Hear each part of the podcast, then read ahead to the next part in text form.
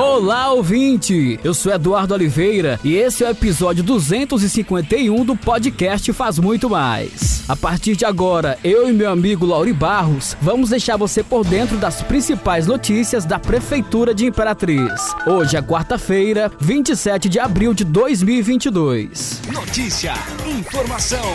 E vamos começar falando sobre infraestrutura. A Sinfra iniciou nesta semana frentes de terraplenagens para a recuperação das ruas Tomé de Souza, no Santa Rita, via de acesso ao residencial Sebastião Regis e Avenida Baima Júnior, no Bom Jesus. Essa ação visa recuperar os estragos provocados pelas chuvas durante o rigoroso período chuvoso em Imperatriz. O titular da Sinfra, Fábio Hernandes, vistoriou nesta quarta-feira os serviços de recuperação da rua Tomé de Souza, ligando a Avenida JK à rua Padre Cícero, no bairro Santa Rita. Ele ressaltou que a gestão do prefeito Assis Ramos atua com várias frentes de serviços na nova Imperatriz, Cinco Estrelas, Santa Rita e Sebastião Regis para melhoria da mobilidade urbana. E falando agora sobre agricultura, Imperatriz teve o projeto aprovado no programa Alimenta Brasil 2022, no valor de 1 bilhão 248 mil reais, para a aquisição de alimentos através da compra direta de produtos da agricultura familiar. Serão 208 famílias beneficiadas pelo programa deste ano, com valor de 6 mil reais por produtor cadastrado na Secretaria Municipal de Agricultura, Abastecimento e Produção.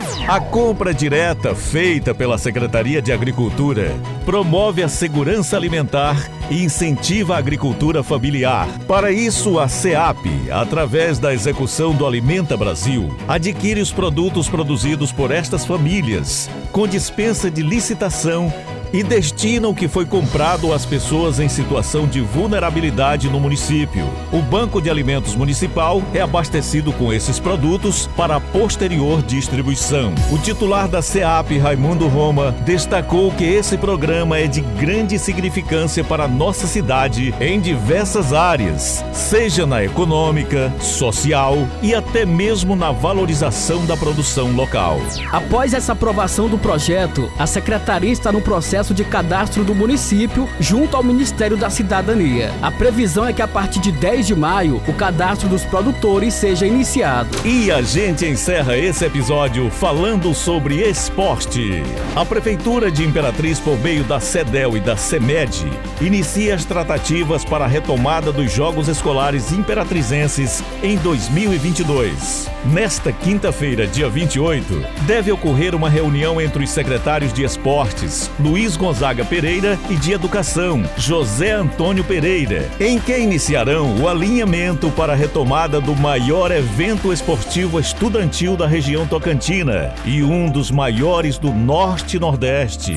A última edição dos Jogos Escolares Imperatrizenses foi realizada em 2019. Em 2020 e 2021, os jogos não foram realizados devido à pandemia da Covid-19 que assolou todo mundo. Na 38ª edição dos Jogos Escolares de Imperatriz, foram inscritos 4.762 alunos de 93 escolas públicas e particulares. O titular da CEDEL destacou que com a diminuição dos casos da doença e de mortes, é possível viabilizar a 39ª edição dos Jogos Escolares e por isso se reunirá com o secretário de Educação para traçar as metas. E aqui encerramos o podcast Faz Muito Mais da Prefeitura de Imperatriz. Agradecemos pela sua atenção. Lembrando que este e outros podcasts você pode acessar no portal imperatriz.ma.gov.br podcast, redes sociais e principais plataformas de streaming.